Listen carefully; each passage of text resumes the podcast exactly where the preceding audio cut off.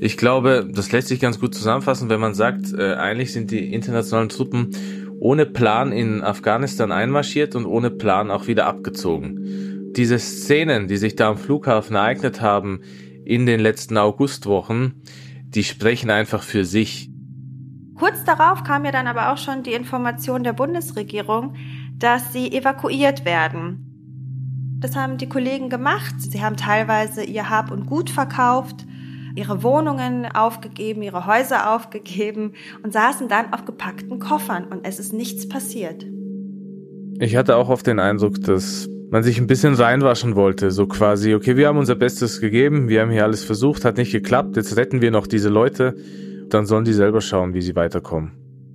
Es war so technisch, es war so bürokratisch, dass man gedacht hat, Leute, es geht hier um Menschenleben.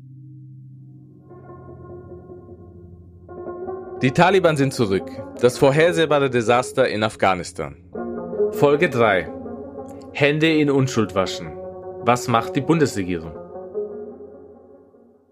Liebe ZuhörerInnen, herzlich willkommen zu einer neuen Folge unseres Podcasts Die Taliban sind zurück. Das vorhersehbare Desaster in Afghanistan. Mir gegenüber sitzt Emran Feroz. Emran ist Journalist, Kriegsreporter und Autor, geboren und aufgewachsen in Innsbruck. Auch von mir ein herzliches Willkommen. Mir gegenüber sitzt Hila Lemar, Architektin und geschäftsführende Vorständin des Vereins Visions for Children. Geboren in Kabul und aufgewachsen in Hamburg. In der letzten Folge, die Lüge des Aufbaus, haben wir über die Zeit 2001 bis 2021 gesprochen. Über das vorhersehbare Desaster bis hin zu dem Fall von Kabul am 15. August 2021. So groß die weltweite Anteilnahme als Reaktion auf die Ereignisse in Afghanistan im letzten Sommer war, so wenig ist heute, über ein Jahr später, noch davon übrig. Das mediale Interesse an Afghanistan und der politische Wille, die Bevölkerung nach einer 20-jährigen Mission weiterhin zu unterstützen, sei es die restlichen Ortskräfte zu evakuieren oder die knapp 40 Millionen im Land verbliebenen Menschen zu unterstützen, ist kaum noch spürbar. In der heutigen Folge Hände in Unschuld waschen, was macht die Bundesregierung, wollen wir über den 15. August sprechen und darüber, was eigentlich in den folgenden Monaten geschah. Wie haben sich die internationale Staatengemeinschaft und die Bundesregierung nach dem Fall von Kabul verhalten? Und kann man der Bundesregierung eventuell auch ein Fehlverhalten unterstellen? Emran, es ist jetzt über ein Jahr her, dass Kabul an die Taliban gefallen ist und ich erinnere mich noch sehr gut an diesen Tag, wir wurden über oder durch unsere Kollegen über WhatsApp permanent auf dem Laufenden gehalten, bis dann schlussendlich die Taliban tatsächlich vor den Toren in Kabul standen und wir naiverweise noch alle gehofft haben, dass es jetzt zu Gesprächen kommen wird, dass es friedlich bleibt, dass sie nicht die Regierung, die Macht übernehmen und es ist, wie wir heute wissen, anders gekommen und alles das, was danach passiert ist, besprechen wir in der heutigen Folge. Aber wie hast du diesen Tag erlebt? Naja, ich kann mich noch gut daran erinnern, schon vor dem 15. August äh, war ich voll mit Arbeit, habe die ganze Zeit über den Vormarsch der Taliban geschrieben und dann war es soweit, auf einmal waren sie in Kabul. Mein Cousin meinte zu mir, dass sie die Stadt betreten hätten. Und dann kamen nacheinander die ganzen Nachrichten, auch von Kollegen, von anderen Verwandten, dass die Taliban eigentlich schon in Kabul seien, während der letzte Präsident Afghanistans, Ashraf Rani, mitsamt seiner Sippschaft geflüchtet ist. Bei uns war es ein bisschen anders und zwar haben wir äh, Kollegen in Herat, wir haben Kollegen in äh, Mazar Sharif, also im Westen des Landes, im Norden des Landes und wir haben auch Kollegen in Kabul. Und die haben ehrlich gesagt schon Tage vorher wie ein Newsticker über WhatsApp über die Lage berichtet. Als äh, Herat eingenommen wurde, bevor es überhaupt in die Nachrichten kam, haben sie schon geschrieben, Herat wurde gewaltlos eingenommen. Als nächstes Jahr dann ähm, kamen die Nachrichten aus Mazar Sharif und so eine Stadt nach der anderen ist ja widerstandslos gefallen und am Ende standen sie vor den Toren in Kabul. Und ich erinnere mich auch noch sehr, sehr genau daran. Und irgendwie hat man dann trotzdem gehofft, dass es nicht passiert. Ich weiß nicht, ob, ob du diese naive Vorstellung auch hattest oder diesen Wunsch. Ich hatte es auf jeden Fall, dass jetzt doch nochmal gesprochen wird, dass doch nochmal verhandelt wird oder dass dieser Moment einfach nicht eintrifft, weil eigentlich war er ja auch für den 11. September vorherbestimmt und gar nicht für den 15. August 2021, also für den 11. September 2021 und da ist er dann auch äh, sehr viel früher eingetroffen Ja, du hast es ja gerade schon beschrieben. Sie haben dann den Präsidentenpalast eingenommen, waren im Ark und damit war es dann auch offiziell. Ein paar Tage später haben sie dann die Flagge gehisst, ihre eigene Regierungsflagge und die ähm, bekannte afghanische heruntergenommen. Und ich glaube auch ein wichtiger Moment war auf jeden Fall, als der Präsident geflohen ist. Ich hatte nämlich so das Gefühl, das, was uns kommuniziert wurde oder vermittelt wurde von dem ganzen Netzwerk, also Kollegen, Freunde, Familie, man hat gespannt auf die Situation geschaut und auch diese Veränderung noch am Anfang recht, in Anführungszeichen, entspannt wahrgenommen, aber in dem Augenblick, als der Präsident geflohen ist, ist eine Art von Panik ausgebrochen. Und dann kamen ja auch noch diese vielen uns bekannten Bilder des Kabuler Flughafens in den Medien hoch. Dass wirklich jeder, ob er jetzt nun ein Aufnahmeerlaubnis aus einem der Partnernationen hatte oder nicht, ist zum Flughafen und wollte sich evakuieren lassen. Ja, die Evakuierung ging dann noch zwei Wochen, glaube ich, ne? Bis Ende August. Ich glaube, das lässt sich ganz gut zusammenfassen, wenn man sagt, äh, eigentlich sind die internationalen Truppen ohne Plan in Afghanistan einmarschiert und ohne Plan auch wieder abgezogen. Diese Szenen, die sich da am Flughafen ereignet haben in den letzten Augustwochen, die sprechen einfach für sich. Ich glaube echt, dass die meisten Zuhörer und Zuhörerinnen das irgendwie mitbekommen haben. Und es war einfach äh, so schlimm auch zu sehen, was da abgeht. Ich kann mich noch erinnern, wie dieser Flieger gestartet ist mit den Menschen, die sich da irgendwo festhielten am Triebwerk und so. Mhm. Und die sind ja alle gestorben. Die sind ja alle gestorben. Einer meiner Onkel hat damals mit mir telefoniert, also der lebt in Mazar Sharif. Der hat das natürlich gesehen. Das, das hat ja, man wurde die ganze Zeit retraumatisiert. Äh, du hast als Afghan oder als Afghanin hast du Facebook geöffnet, äh, Instagram geöffnet, Twitter geöffnet. Viele haben auch TikTok. Die ganze Zeit hast du diese Bilder gesehen als er das gesehen hat, meinte er zu mir am Telefon, Emran, schau mal, es ist ja eigentlich so in westlichen Staaten, dass ein Flugzeug nicht mal starten darf, wenn ein Vogel am Triebwerk sitzt. Mhm. Aber in Afghanistan ist ein Menschenleben weniger wert als so ein Vogel. Der Flieger startet einfach und es ist dem komplett scheißegal, dass da äh, die Menschen in den Tod stürzen. Ich habe vor ein paar Wochen von einem Freund, der Evakuierte betreut in Katar für die UN. Von dem habe ich erfahren, dass die zum Beispiel im Triebwerk eines der Flugzeuge, das die Menschen nach Katar gebracht hat, dass sie dort Leichenteile gefunden haben. Und du hast immer noch solche Sachen. Ich weiß nicht, wie viele Menschen getötet wurden dadurch, wie viele Menschen auch niedergetrampelt niedergetrampelt wurden. Also, wurden. Also, also die, das waren irgendwelche Leichenüberreste, die in einem Triebwerk gefunden wurden. Man kann nicht zuordnen, wessen Körper das war. Das heißt, dass die Familie dieses jungen Mannes in Kabul, also die, die suchen immer noch, die hoffen immer noch und äh, denken vielleicht immer noch, dass ihr Sohn lebt, dass er vielleicht in Kanada gelandet ist oder in den USA oder irgendwo in irgendeinem Lager, aber dass er lebt. Und ja, also diese Tage, das waren, das waren echt schlimme Tage. Und das war auch verrückt, weil du hast gleichzeitig mit Menschen gesprochen, die zum Beispiel in Dalaman sind oder in anderen Stadtteilen.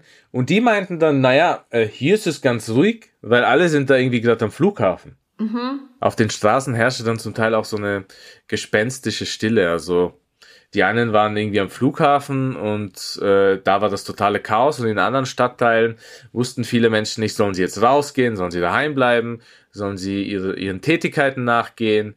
Das hat sich dann so langsam irgendwie, also die Menschen haben versucht, ihren Alltag wieder zu normalisieren.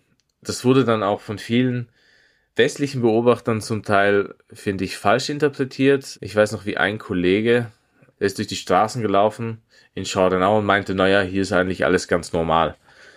Erst dann haben ihn einige darauf aufmerksam gemacht, dass zum Beispiel viel weniger Frauen jetzt auf der Straße sind, weil die einfach gerade nicht wissen, ob sie das überhaupt dürfen.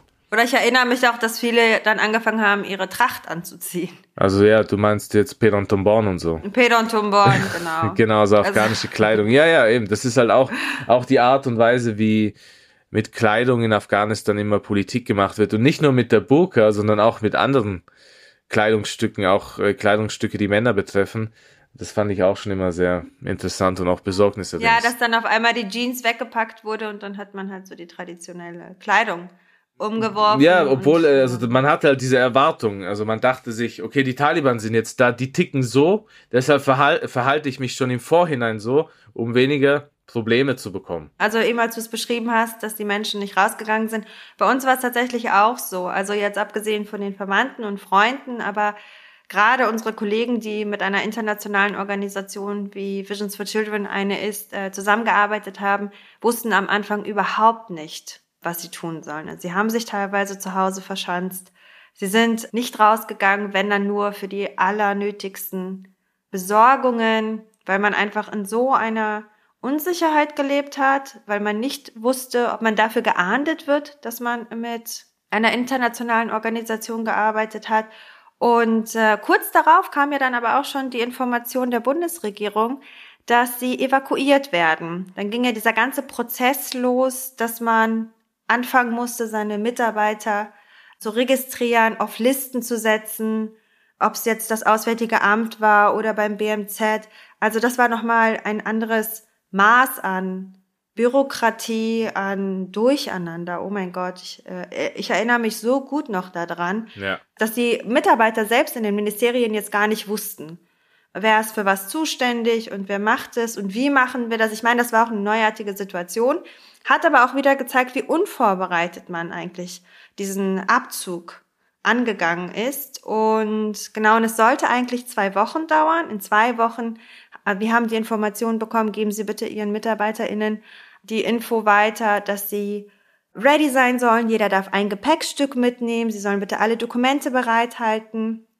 Und dann fängt der Evakuierungsprozess. Das heißt, sie sollten dann nach Kabul oder halt von Masor direkt ausgeflogen werden. Und das haben meine, äh, das haben die Kollegen gemacht. Ähm, sie haben teilweise ihr Hab und Gut verkauft ihre Wohnungen ähm, aufgegeben, ihre Häuser aufgegeben und saßen dann auf gepackten Koffern und es ist nichts passiert. Es ist einfach gar nichts passiert. Ich glaube, die ersten wurden dann drei Monate später evakuiert, die letzten aus unserem Team ungefähr sieben, acht Monate später. Auch das finde ich war sehr signifikant für diesen überstürzten Abzug. Und ich will gar nicht wissen, wie traumatisiert sie einfach nochmal von dieser ganzen Situation waren wie sehr man einfach auch in der Luft gehangen hat, wann es dann endlich losgeht. Einige, das ist auch sehr menschlich, haben dann auch recht zeitnah wieder die Arbeit aufgenommen, weil sie sich dann doch beschäftigen wollten, um den Tag zumindest auf eine gewisse Art und Weise zu strukturieren. Aber andere, die haben es bis zur Evakuierung auch eher vermieden und, und haben sich so ja, ich sag mal, verloren gefühlt. Ja, ich weiß noch, wie ich für eine Ortskraft im Mai 2021 so einen Antrag geschrieben habe, also eine Ortskraft der Bundeswehr, so ein Subcontractor, also der hat für die Bundeswehr gearbeitet, aber war bei einer anderen Firma angestellt. Dadurch hat sich die Bundeswehr dann auch aus der ganzen Sache ein bisschen rausreden können und immer sagen können, also der hat nicht für uns gearbeitet, sondern eben für Firma XY. Und das war so ein ganz eindeutiger Fall. Und ich habe mich dann in seinem Namen an das Auswärtige Amt gewendet. Also wir haben gemeinsam eine Mail geschrieben. Und dann kam die Antwort des Auswärtigen Amts. Da hieß es einfach nur, wir sind für diese Person nicht zuständig. Und sie soll selber schauen, wie sie vorankommt. Sie soll sich selber für ein Visum bewerben und all diese Dinge. Also man hat sich gar nicht für diese Ortskraft interessiert. Dann hat man drei Monate später sehen können, wie dieses Chaos sich entwickelt am Flughafen. Und der Kollege, der wurde immer noch nicht evakuiert. Für den hat sich weiterhin niemand interessiert. Mhm. Und der war so frustriert, weil der sagte zu mir, Emran, ich war am Flughafen, die nehmen Leute mit, dem, die nehmen einfach irgendwelche Leute mit. Ja. Also, ja. da sind Leute gewesen, ich will, ich, ich will damit wirklich nicht sagen, dass ich es diesen Menschen nicht gönne, dass die rausgekommen sind. Mhm. Jeder hat das Recht auf ein ruhiges Leben, auf ein friedliches Leben, auf ein sicheres Leben. Deshalb mache ich in erster Linie überhaupt nicht jetzt diese Leute, die ohne Plan irgendwie einfach evakuiert wurden, verantwortlich. Aber ich verstehe den Frust einer Person, die wirklich äh, gefährdet ist. Dieser Typ war schon davor gefährdet. Der konnte schon vor einigen Jahren nicht mehr sein Heimatdorf aufsuchen, weil die Haqqanis, also diese Flügel innerhalb der Taliban, äh, die hatten dort das Sagen und seine eigenen Verwandten oder Nachbarn haben, hatten den schon verpfiffen. Jeder wusste, dass er mit der NATO zusammenarbeitet. Deshalb wollte er schon vor dem Abzug weg. Eigentlich sagst du sowas total Wichtiges, denn viele, also als die Information äh, bekannt gegeben wurde, dass der Abzug zum 11. September 2021 passieren sollte, waren schon Evakuierungen oder sollten zugange sein. Aber es hat ja niemand das ernst genommen. Genau, es, es wurde nichts ja koordiniert. Nichts passiert, ja. Es, es wurde ni es gab einfach nichts. Stell dir vor, am 15. August denkst du dir auf einmal als verantwortlicher Akteur, ah, okay, shit, vielleicht hätten wir da ein paar Leute rausholen sollen. So geht das doch nicht. Das geht ja nicht, aber so, so war's dann. Und dann am Flughafen war es dann aber auch so, dass halt echt äh, ohne Plan und Organisation einfach jeder diesen Moment ergriffen hat und versucht hat rauszukommen, während jene, die das schon lange geplant hatten, die auch diese ganzen bürokratischen Prozesse durchlaufen sind, also nicht nur Deutschland betreffen, sondern auch dieses Special Immigrant Visa der USA, die sind daheim gesessen. Ich kenne Leute, die sind daheim gesessen, weil die einfach gesagt haben, wir sind bewusst nicht zum Flughafen, weil wir gedacht haben, wir haben uns an alle Regeln gehalten und wir warten jetzt daheim oder in einem Safehouse und wollen das einfach ganz normal abwickeln, weil das ist ja unser gutes Recht nach dem, was wir alles gemacht haben. Ja. Und diese Leute, auf einmal hat man sich für die nicht interessiert.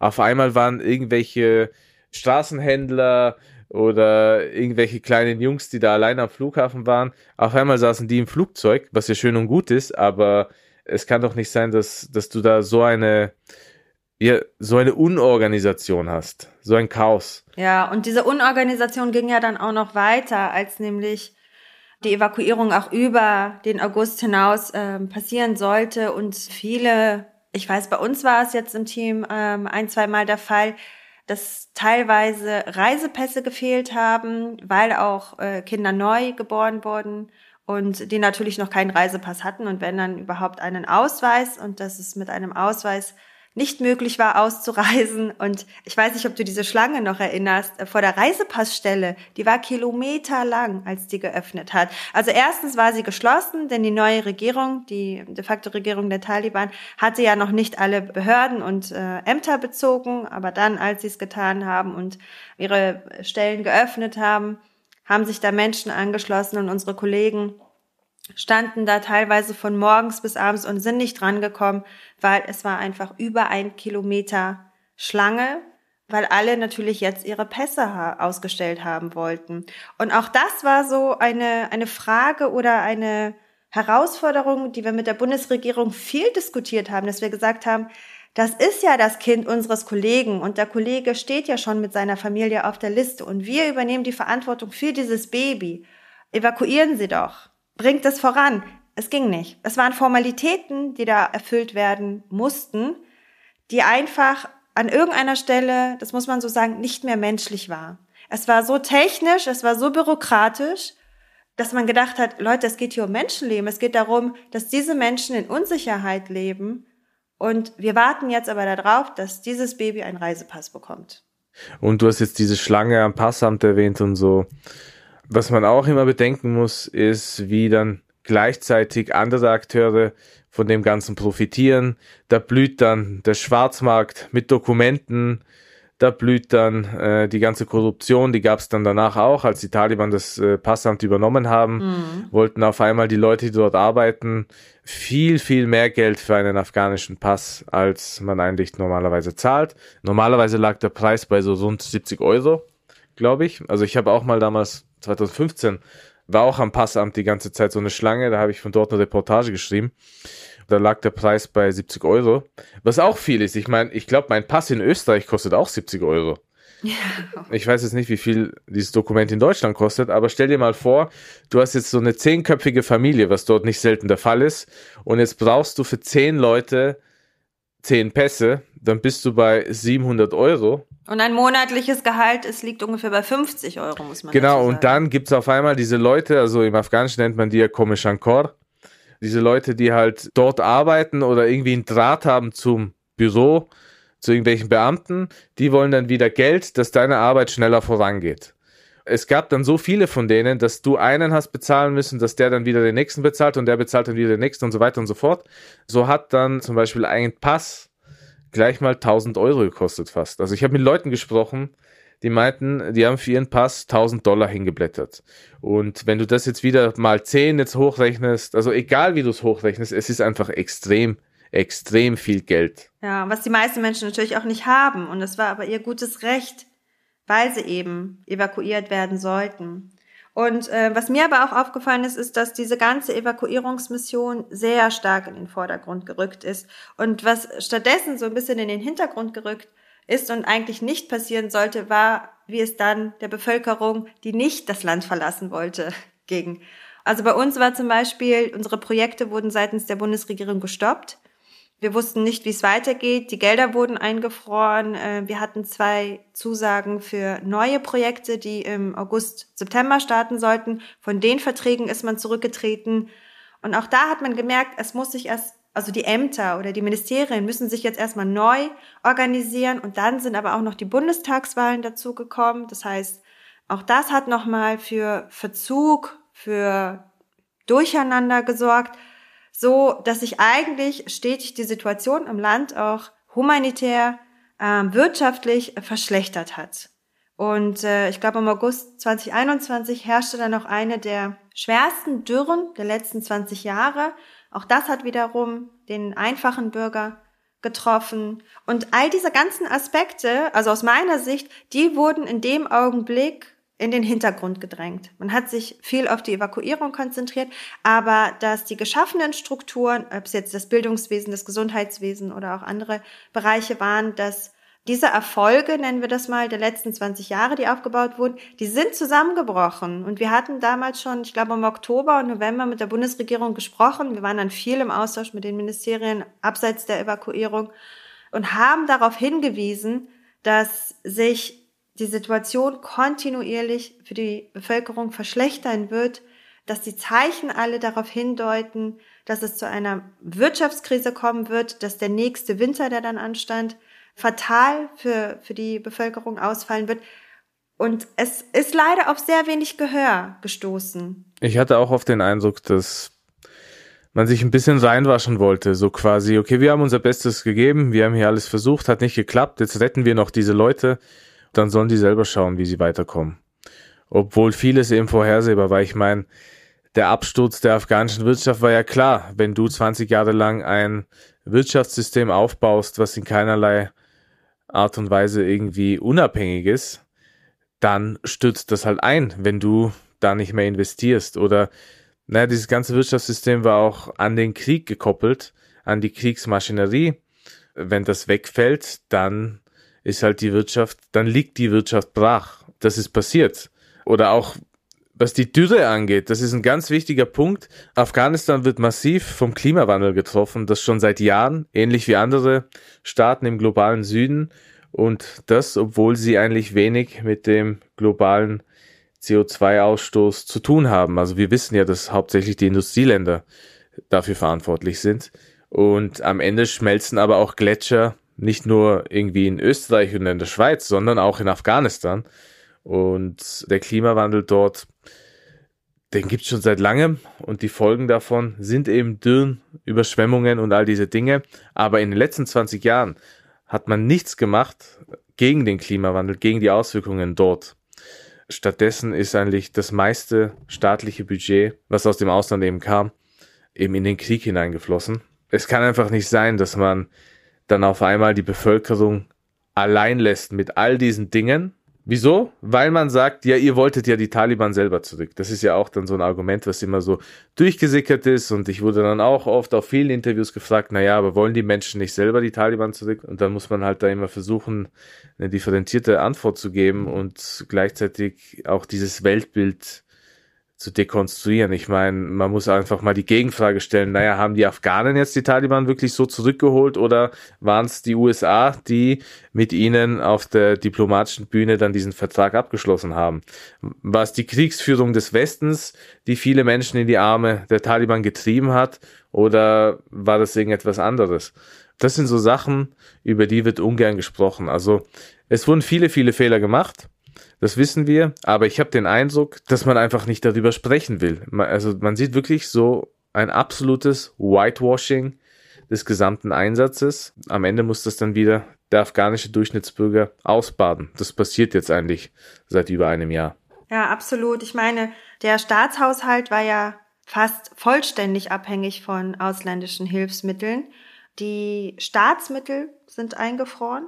Und nur damit man das ein bisschen besser versteht, also alles das, was zum Beispiel auf staatlicher Ebene oder Beamte oder auch Lehrer, wer da fungiert, die wurden von diesen Geldern bezahlt. Und zum Beispiel in den Schulen, in denen wir aktiv sind, wir bezahlen jetzt keine Lehrergehälter, wir stellen hauptsächlich strukturell eine Verbesserung her oder bilden die Lehrer nochmal fort.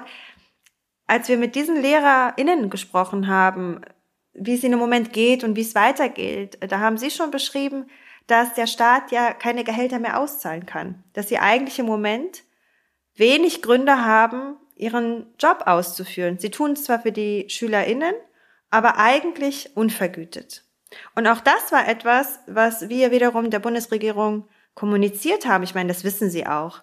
Äh, genauso auch wie das ganze medizinische Personal oder auch die Regierungsbeamten, die ja teilweise nicht ausgetauscht wurden, sondern eher die äh, Position der oder die höheren Positionen. Und wir gesagt haben, dass das Schulwesen bricht jetzt zusammen. Die, die noch zur Schule gehen dürfen, weil die Mädchen ab der siebten Klasse ausgeschlossen sind. Und auch da fand ich persönlich die Antworten oder wie man darauf reagiert hat, ziemlich schwach. Äh, mittlerweile wird das jetzt wieder angegangen, also die nachhaltige Entwicklungszusammenarbeit passiert jetzt auch wieder. Und fairerweise muss man auch dazu sagen, dass unsere Projekte jetzt weitergehen und auch wieder gefördert wurden. Aber gerade so zu Beginn hat man da tatsächlich so ein bisschen die Scheuklappen aufgesetzt und gesagt, ja, wir müssen jetzt erstmal dafür sorgen, dass die Menschen evakuiert werden. Und wenn man sich dann anschaut, das sind vielleicht 20.000 äh, Personen, die das Land verlassen sollen, noch sollen. Aber es bleiben ja 40 Millionen im Land. Und was passiert mit diesen Menschen?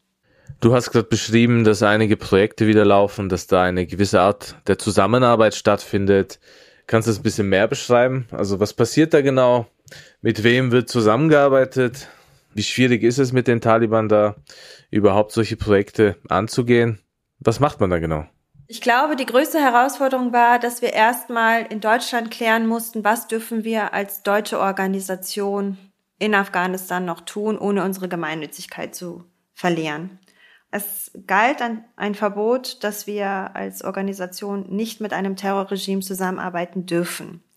Und allein das war sehr problematisch, sehr schwierig, denn am Ende des Tages, wenn wir ohne Genehmigung in Afghanistan im Einsatz sind, gefährden wir ja unsere MitarbeiterInnen. Und da haben wir sehr stark, sehr viel politische Arbeit betrieben. Wir haben uns viel mit den Ministerien, also das Auswärtige Amt und äh, das BMZ dazu ausgetauscht. Wir haben nochmal Risikoanalysen in Afghanistan eingestellt, äh, angestellt und angeordnet. Ähm, wir haben nochmal die Situation bewerten lassen. Also wie sicher ist das im Moment für unsere Mitarbeiter, wie sicher ist das aber auch für die Zielgruppe, das heißt für die SchülerInnen, für die LehrerInnen und auch für die Schulleitung, wenn die Projekte weitergehen. Und unsere Projekte konzentrieren sich hauptsächlich da, darauf, dass Schulen gebaut werden, dass bestehende Strukturen gestärkt werden und dass eben auch dann die Personen ähm, wie Lehrer, Schulleitung, aber auch Schülerschaft fortgebildet werden. Und als wir das alles so ein bisschen ja beschreiben konnten und auch die Risiken minimieren konnten und die Bundesregierung da offen für die Gespräche war, haben wir natürlich auch mit der afghanischen Regierung gesprochen, wie sie denn dazu stehen. Und das haben unsere Mitarbeiter gemacht. Also das war auch keine einfache Situation, weil man nicht wusste, wie wird dieses Gespräch ausgehen. Es könnte sehr positiv. Und also das Gespräch mit sich. den Taliban meinst du, oder? Ja, genau. Das erste Gespräch fand in Mazar Sharif statt. Dort haben wir auch ein Landesbüro. Und da gab es das erste Gespräch mit den Taliban in der Bildungsbehörde. Und es ging darum zu schauen, inwieweit dürfen unsere Kollegen diese Projekte dann eigentlich noch durchführen. Und die ganze Situation war höchst emotional, denn man wusste nicht, wie man aus diesem Gespräch gehen wird. Wird es eher ein ganz entspanntes Auf Wiederschauen oder ist man am Ende dieses Gespräches in Haft? Und alles beide hätte stattfinden und passieren können. Aber es ist Gott sei Dank gut gegangen. Sie haben sich die Projekte angehört. Es gab zu dem Zeitpunkt und gibt es heute auch nicht äh, kein Verbot in der Region, in der Provinz Balch, dessen Hauptstadt dann Masor Sharif ist, für Mädchen ähm, auch der höheren Stufen zur Schule zu kommen. Und äh, ohne irgendwelche Forderungen zu stellen, wurde dann das erste Gespräch sozusagen seitens auch unserer Kollegen beendet. Und im zweiten Gespräch hat man dann nochmal nachgefühlt und nachgefragt, wie es denn jetzt wäre, wenn man diese Projekte wieder aufnehmen würde. Und auch da wurde relativ Positives signalisiert. Gleichermaßen auch für ein Ausbildungsprogramm für Frauen in Kabul. Die Gespräche fanden Anfang dieses Jahres statt. Es war tatsächlich einfacher mit der afghanischen Regierung, mit den Taliban äh, zu sprechen als damals mit der Bundesregierung. Wie sich das jetzt in den nächsten Wochen und Monaten verhalten wird, das werden wir sehen. Aber zu dem Zeitpunkt war es tatsächlich andersrum. Okay, aber wie meinst du das? Was, was war genau einfacher? Ich glaube, das war, oder ich sag mal so, wir haben uns das komplizierter vorgestellt. Wir haben uns die Forderungen, die Verbote auch strenger vorgestellt. Also zum Beispiel, dass die Baugenehmigung nicht erteilt werden würde für eine Mädchenschule in Mazar Sharif. Mhm. Dass da ein Veto eingelegt werden würde oder dass man, wie gesagt, am Ende des Tages dafür geahndet wird, dass man solch ein Projekt durchführen möchte. Also kann man mit diesen Herrschaften auch irgendwie normal reden und verhandeln? Ich würde sagen, bis zu einem gewissen Grad ist es uns im Moment geglückt, ja. Also es gibt jetzt ja auch wieder Veränderungen innerhalb der Taliban, Strukturen werden geändert. Wie sich das jetzt auf die Schulsituation zum Beispiel auswirken wird, das muss man jetzt beobachten. Aber zu dem Zeitpunkt ging es tatsächlich. Und man muss dazu sagen, dass, äh, wie gesagt, außer die Ministerposten die restlichen Angestellten in den Ministerien, also in den Ämtern, das waren die Mitarbeiter von früher und die waren schon immer unseren Mitarbeitern bekannt. Mhm. Man hat vorher auch schon mit ihnen zusammengearbeitet. Ich glaube, deshalb waren auch die Gespräche relativ unkompliziert zu führen. Mhm, verstehe. Mich würde noch mal interessieren, wie du jetzt Kabul ja nach dem Regierungswechsel, nach dem Machtwechsel nach der Übernahme der Taliban erlebt hast, weil du jetzt ja wirklich tatsächlich da warst und meine Reisen, die dieses Jahr eigentlich stattfinden sollten, alle nacheinander abgesagt wurden. Mhm. Naja, also Kabul ist jetzt schon nochmal anders. Diese ganzen Taliban-Checkpoints, die ich eher aus den Dörfern und so kannte, die sind jetzt alle in Kabul. Diese Checkpoints beeinträchtigen auch einfach den Kabuler Alltag, den Verkehr, weil es einfach so viele sind. Also es gibt zum Teil in einer Straße drei Checkpoints und du musst immer anhalten. Es gab schon viele Fälle, bei denen aufgrund einer Kleinigkeit der Taliban-Kämpfer einfach auf den Wagen geschossen hat und irgendwelche Leute getötet hat, weil die äh, sein, sein Handzeichen nicht gesehen haben und weitergefahren sind oder weil die irgendwie falsch gehalten haben. Da gab es schon viele Fälle, da wurden Menschen einfach getötet wegen sowas. Und dann äh, fällt dir natürlich auch im Auto auf, wie keine Musik mehr läuft obwohl, soweit ich das feststellen kann, gibt es hier kein eindeutiges Verbot. Da ist halt dann immer wieder diese Erwartung und auch diese Angst da, die man aus den 1990er Jahren kennt, die Haltung der Taliban zu Musik, deshalb lieber im Auto keine Musik laufen lassen. Auch im Radio läuft keine Musik mehr. Natürlich habe ich im Auto Musik gehört, äh, aber immer am Checkpoint mussten wir diese Musik ausschalten, bevor wir am Checkpoint waren, weil es war klar, dass wir uns sonst irgendetwas hätten anhören müssen irgendwelche dummen Kommentare oder halt äh, vielleicht auch bisschen Schlimmeres. Ich war ja nicht nur in Kabul unterwegs, ich war auch in Bamiyan, ich war im Norden in Parwan, in Barlan und so. Und da gab es auch ein paar unangenehme Vorfälle mit den Taliban. Zum Beispiel in Bamiyan haben wir auch aufgrund der Musik, wir wollten die Musik ausschalten und haben deshalb bisschen zu weit weg vom Checkpoint gehalten. Und dann sind zehn Taliban-Kämpfer aufgesprungen, alle zu unserem Auto gerannt, haben uns alle rausgeholt und haben gesagt, jetzt werdet ihr alle durchsucht. Ihr habt euch verdächtig verhalten. Und dann haben wir gesagt, ja, sorry, wir wissen, also wir wissen, dass wir jetzt hier einen Fehler gemacht haben. Das war nicht Absicht. Hier durchsucht durch alles. Also hier Auto und unsere Taschen und so. Und dann war einer von denen ganz, ganz frech und vorlaut und hat einfach alle Handys eingesammelt und hat, wollte dann, dass die Handys geöffnet werden. Der wollte die Handys durchsuchen. Von meinem Kollegen und von unserem Fahrer. Hat er die Handys in der Hand gehabt und hat sie auch gezwungen, die zu öffnen. Und ich bin dann echt ausgetickt, weil ich habe gesagt, hey, das darfst du nicht machen. Äh, also ihr, eure ganzen Führer und Sprecher sind die ganze Zeit auf Social Media und sagen, das dürft ihr nicht machen, jetzt machst du genau das. Das kann es nicht sein. Und das war dem egal. Er hat dann die Handys durchsucht und äh, auf dem Handy meines Mitarbeiters fand er irgendein TikTok-Video von irgendeiner Bauchtänzerin. und dann hatten wir dann ein großes Problem. Also wir mussten dann da echt ein, zwei Stunden bleiben, mit deren Führer diskutieren, ewig diskutieren. Und dann haben sie uns gehen lassen nach sehr vielen Versuchen und über, mit meinen Überredungskünsten und so habe ich da einiges geschafft, so dass es dann nicht wirklich eine Konsequenz gab. Aber die haben dann zu uns gesagt, okay, ihr dürft nach Baumyan rein. Das ist ja diese Provinz mit den Buddha-Statuen. Das ist ein vierstündiger Weg von Kabul nach Baumyan. Wir waren total fertig und die wollten uns nicht reinlassen. Und dann, als, als wir sie soweit hatten, hat ihr Führer noch gesagt, also der Typ, der den Checkpoint geleitet hat, der meinte so, okay, aber ihr müsst hier eine Garantie zurücklassen, Samonat.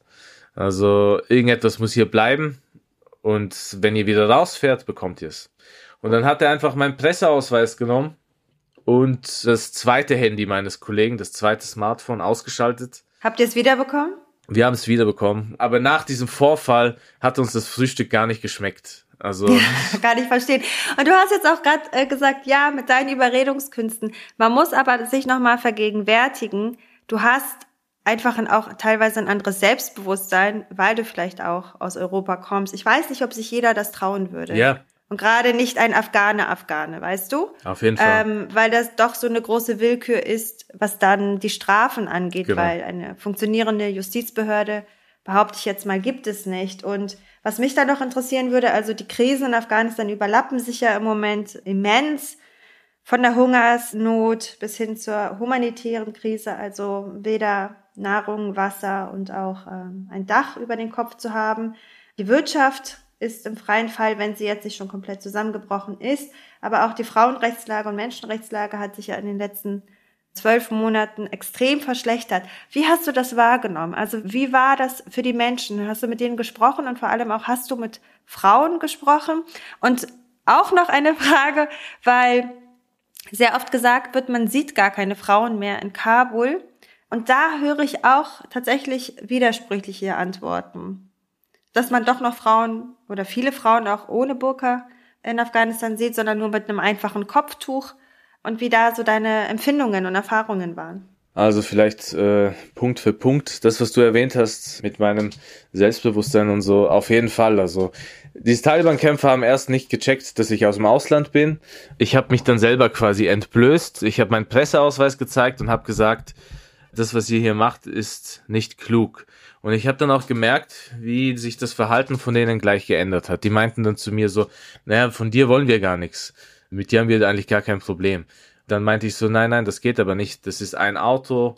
Äh, zwischen mir und meinem Kollegen besteht kein Unterschied. Also die haben schon gemerkt, äh, okay, das ist jetzt doch kein Einheimischer, kein echter Einheimischer, sondern der ist aus dem Ausland da. Und für mich ist auch immer klar, es ist ein Privileg, da hin und her reisen zu können. Und ich kann immer weg.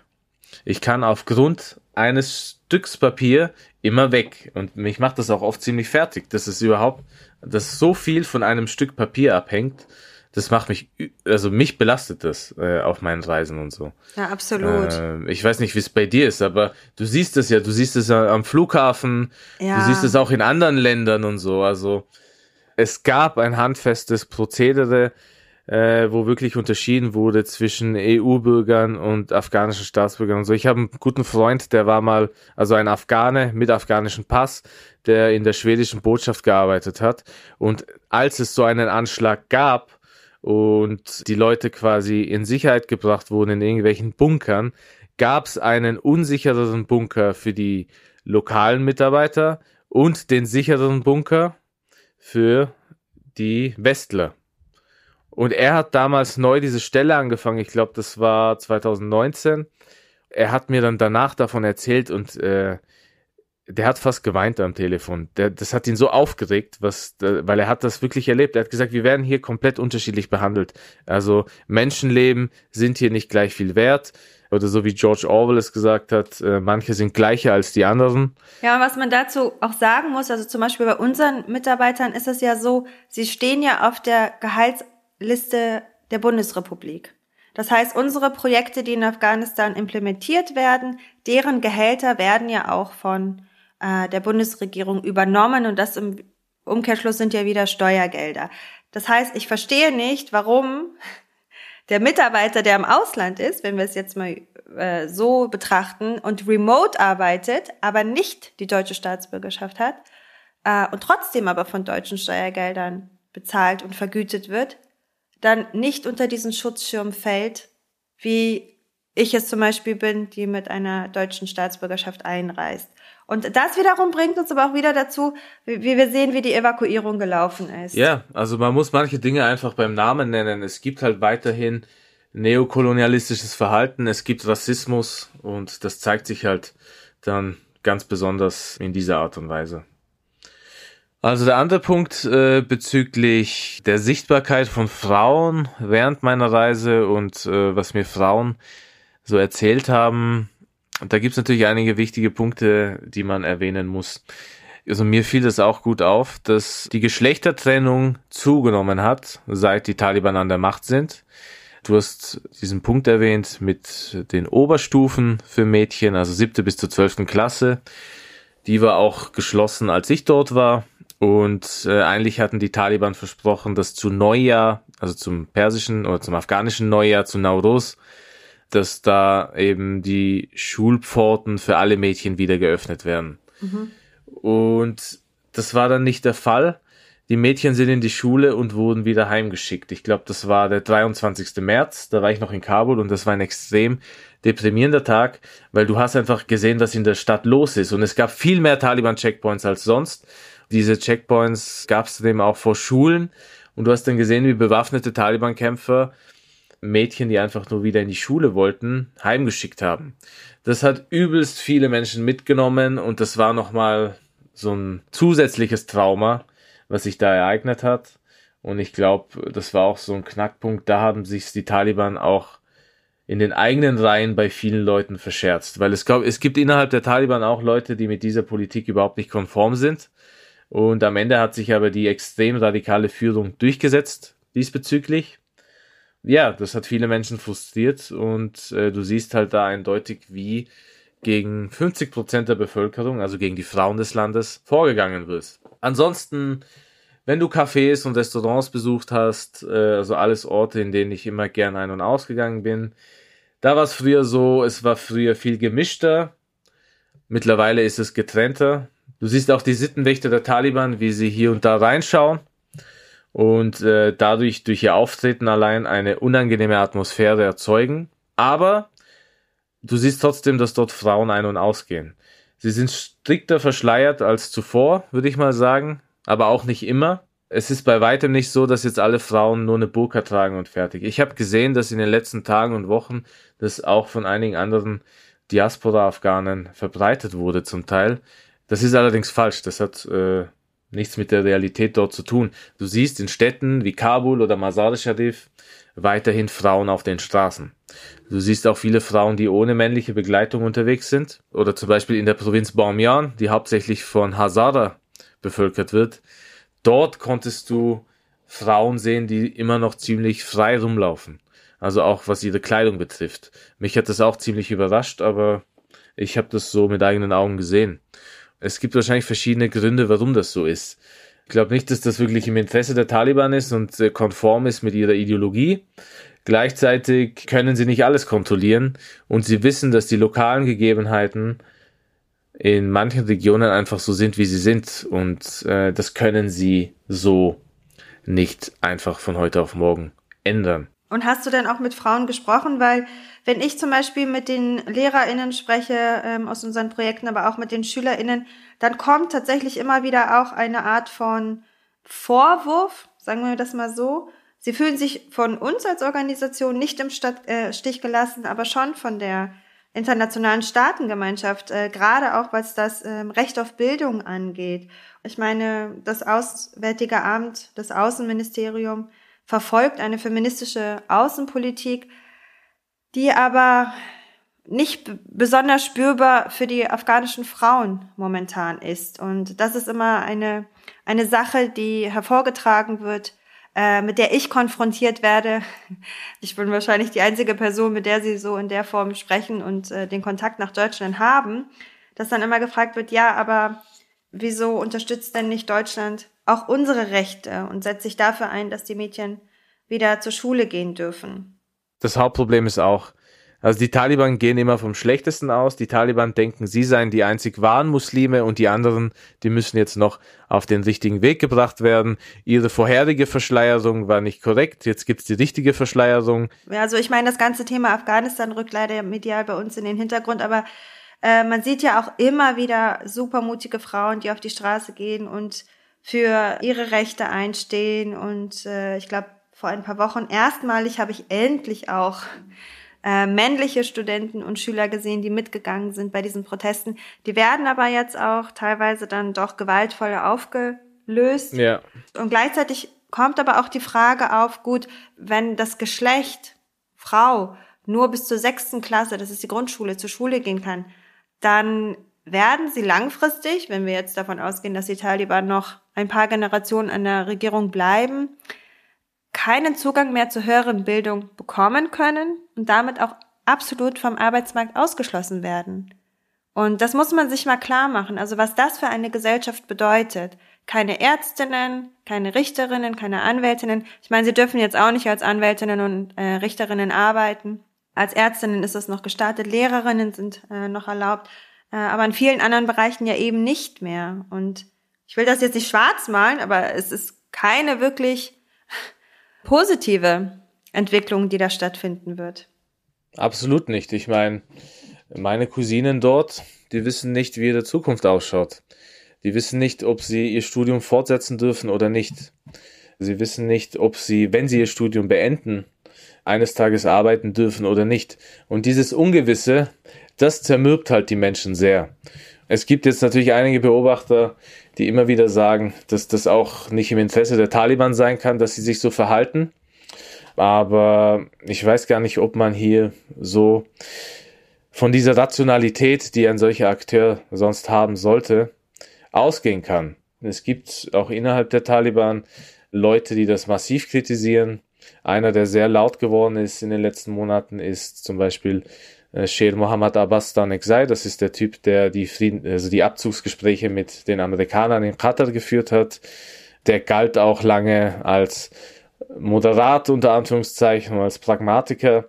Und seitdem er sich kritisch äußert, äh, ist er noch mehr von der Bildfläche verschwunden. Also er ist da, aber er hat nichts zu sagen innerhalb der Taliban. Und er hat sich sehr kritisch geäußert. Also er hat wirklich die eigenen Führer eigentlich ziemlich zu Sau gemacht. Also diese Rede kann man sich auch anhören. Und das war schon äh, bezeichnend, dass das auch innerhalb der Taliban-Strukturen so passiert. Und äh, auch im August 2021 wurde ich oft gefragt, naja, haben sich die Taliban verändert? Sind das die Taliban 2.0 und so weiter und so fort? Und die klingen ja gar nicht so schlecht und die klingen ja vernünftig und moderat. Und ich habe mich dann immer sehr bewusst zurückgehalten mit irgendwelchen Prognosen und habe gesagt, dass ich der Meinung bin, dass sich die Ideologie dieser Gruppierung nicht verändert hat. Und das sieht man jetzt leider. Also die Pragmatiker und die Moderaten, die konnten sich in keiner Art und Weise durchsetzen. Die konnte man gut herzeigen aus PR-Gründen. Äh, die konnte man gut für Verhandlungen einsetzen, weil sie Englisch sprachen und so. Aber wenn es darauf ankommt, dann ist die Hierarchie klar und äh, auch die Ideologie klar. Und das ist halt in vielerlei Hinsicht immer noch die alte. Und wie lange das so bleiben wird, das lässt sich gerade auch schwer sagen, weil äh, das Größte, was die Taliban fürchten, ist eine Splitterung innerhalb ihrer Gruppierung. Und weißt du, was mich aber wirklich besorgt, ist, dass sich ja die Situation im Land einfach tagtäglich verschlechtert.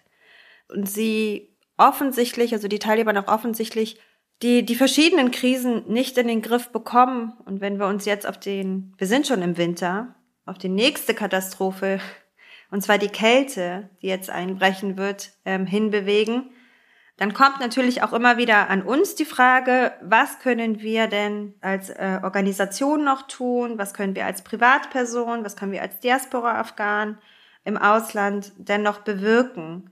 Und ich glaube, das ist eine wichtige Frage und ich glaube, wir haben auch noch weiterhin Verantwortung.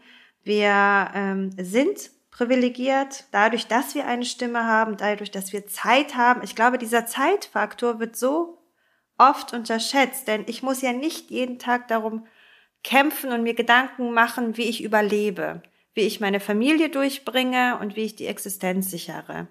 Und das ist so ein hohes Gut, dass man sich dann, weil es uns dementsprechend gut geht, mit dem Weltgeschehen auseinandersetzen kann. Und äh, wir haben die finanziellen Möglichkeiten. Und was auch so wirklich sehr wichtig ist, dass wir uns weiterhin informieren. Und ich glaube, dir ist es noch mehr aufgefallen als mir. Also wir merken es im Moment an der Spendenbereitschaft. Die hat letztes Jahr extrem zugenommen. Die Zivilgesellschaft in Deutschland war unglaublich. Also diese Solidarität haben wir in keinem anderen Jahr so stark gespürt äh, wie im August 2021. Ähm, wir hatten auch am Ende des Jahres dann das höchste oder die höchsten Spendeneinnahmen in unserer Vereinsgeschichte erzielt. Und dieses Jahr wiederum ist das Thema Afghanistan in den Hintergrund gerückt. Und das sehen wir auch wieder an den Spendeneinnahmen. Es ist unglaublich schwer, die Leute noch über Afghanistan zu informieren, ja, davon zu überzeugen, dass, dass der Notstand eigentlich sich ähm, verschlechtert, weiterhin verschlechtert und dass gerade jetzt die Spenden eigentlich noch viel wichtiger sind als vorher. Ja, wie ist denn da so dein Empfinden, was die, was die Medienlandschaft angeht? Und was findest du, sollten wir auf jeden Fall noch weiterhin tun? Und wie, welche Verantwortung tragen wir? Ja, es ist ja so, dass seit der Rückkehr der Taliban Afghanistan sanktioniert wird, seitens der westlichen Staatengemeinschaft, seitens der Amerikaner vor allem. Und ich finde das besonders perfide, weil die Sanktionen knüpft man an die Taliban-Rückkehr. Man will damit quasi irgendwo auch die einfache Bevölkerung für die gegenwärtige Misere verantwortlich machen. Dabei wird allerdings komplett ausgeblendet, dass eben die politische Rückkehr der Taliban von den Amerikanern selbst mit eingefädelt wurde und dass diese jetzigen Sanktionen gegen dieses Regime in erster Linie den Durchschnittsbürger, die Durchschnittsbürgerin treffen und nicht die Taliban-Führung. Viele Taliban-Führer sind nebenher Geschäftsmänner und äh, haben einen Haufen Geld. Von solchen Sanktionen werden die einfach nicht getroffen. Und du merkst die Armut. Du hast es vor allem klar im letzten Winter gemerkt. Da liefen auch viele Spendenkampagnen und so. Du hast gemerkt, wie alles teurer wird, also auch die Inflation dort, die Benzinpreise, der Preis für Brot, für Reis, für einen Sack Mehl und so. Das ist alles gestiegen und zum Teil wirklich massiv gestiegen. Wir spüren es auch krass in den Projekten. Also unsere Projektausgaben sind immens gestiegen, weil einfach die Rohstoffe viel teurer geworden sind.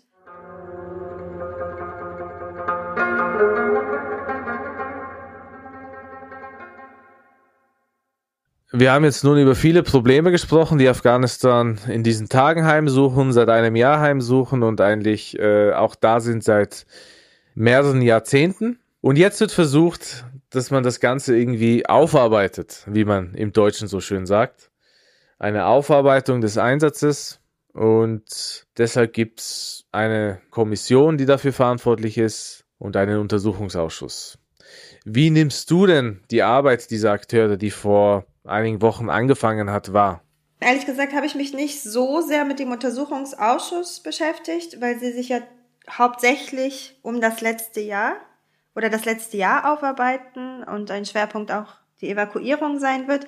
Aber ich habe mir die äh, Enquete-Kommission angeguckt und die werden nämlich den ganzen Einsatz, also die 20 Jahre aufarbeiten und dann auch, also Ziel dieser Aufarbeitung ist es dann auch, Learnings für weitere Einsätze zu ziehen. Und was mir aufgefallen ist, ist, dass, dass nur eine Nichtregierungsorganisation vertreten ist und ansonsten auch wirklich wenig Menschen mit afghanischen Wurzeln. Ja, das finde ich etwas fraglich. Shahina Gambia ist das, die einzige, die mit afghanischen Wurzeln von den Linken vertreten ist. Ja, der Punkt ist ja auch der, also erstens die Abwesenheit von Afghanen, Afghaninnen und zweitens, ich finde halt, dass die Herkunft allein jetzt auch nicht die Expertise darstellen sollte. Ich weiß jetzt nicht, was Frau Gambia selber in den letzten 20 Jahren wirklich mit Afghanistan zu tun hatte. War sie dort? Hat sie dort irgendwie gearbeitet oder so? Vielleicht weißt du da mehr Bescheid. Ja, richtig. Nee, das, äh, das war gar nicht so gemeint. Genau. Also eine Expertise sollten Sie auf jeden Fall ja, mitbringen. Also es gibt Experten äh, wie Thomas Ruttig, die wurden nicht mal eingeladen. Wieso? Weil man kritische Stimmen nicht hören will. Also für mich ist das meiste, was hier stattfindet, im Großen und Ganzen wirklich einfach nur ein Whitewashing des gesamten Einsatzes. Und man befasst sich auch eher so, wie ich das beobachte, mit der Frage, ob man in Zukunft solche Einsätze durchsetzen soll oder nicht, was man selber dort alles falsch gemacht hat in den letzten 20 Jahren in Afghanistan, ob das dann wirklich so breit diskutiert wird und aufgearbeitet wird, das war ich mal zu bezweifeln. Ich, wir haben in dieser Liste auch Leute, die überhaupt nichts mit Afghanistan zu tun haben.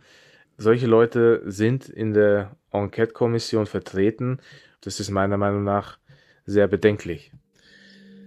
Ich würde sagen, dass das Fazit für diese Folge auf jeden Fall mehrere Facetten gehabt hat. Wir haben festgestellt, dass die Frage von Schuld und Verantwortung in Afghanistan keine einfache ist, aber dass es sehr viele Akteure gibt, die sich aus dieser Schuldfrage entziehen wollen und dass gleichzeitig auch vieles, was passiert ist, vor allem der 15. August 2021, in einer gewissen Art und Weise doch vorhersehbar war. Wir haben festgestellt, dass die politische Rückkehr der Taliban in vielerlei Hinsicht von den Amerikanern mit eingefädelt wurde und dass man gleichzeitig perfiderweise die afghanische Bevölkerung kollektiv dafür verantwortlich machen will. Stichwort Sanktionen. Und diese Sanktionen bestehen weiterhin. Gleichzeitig ist es so, dass der afghanische Staat in seiner gegenwärtigen Form auch überlebt, weil es eine große afghanische Diaspora gibt, die aktiv ist und äh, die regelmäßig Geld in das Land schickt. Also Afghanistan befindet sich weiterhin in einer Misere und die darf in jederlei Hinsicht äh, nicht vergessen werden. Wir haben hier auch den medialen Aspekt behandelt und haben verdeutlicht, dass es schon noch ein Interesse an Afghanistan gibt, aber aufgrund anderer Krisen, Stichwort Ukraine, dann gibt es ja auch noch Probleme in unseren Staaten hier, also in Österreich, in Deutschland. Es gibt die Inflation, es gibt äh, die Nachwirkungen von Corona. All dies hat dazu geführt, dass das Interesse an Afghanistan gesunken ist.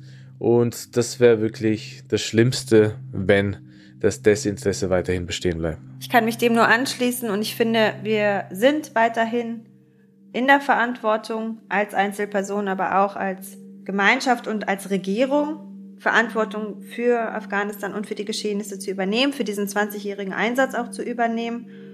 Und in der nächsten Folge werden wir diesen Aspekt nochmal thematisieren. Also wie kann man Verantwortung übernehmen und vor allem auch, welche Lehren können wir aus diesen 20 Jahren ziehen und versuchen, Vorschläge zu formulieren, wie es dann auch anders geht.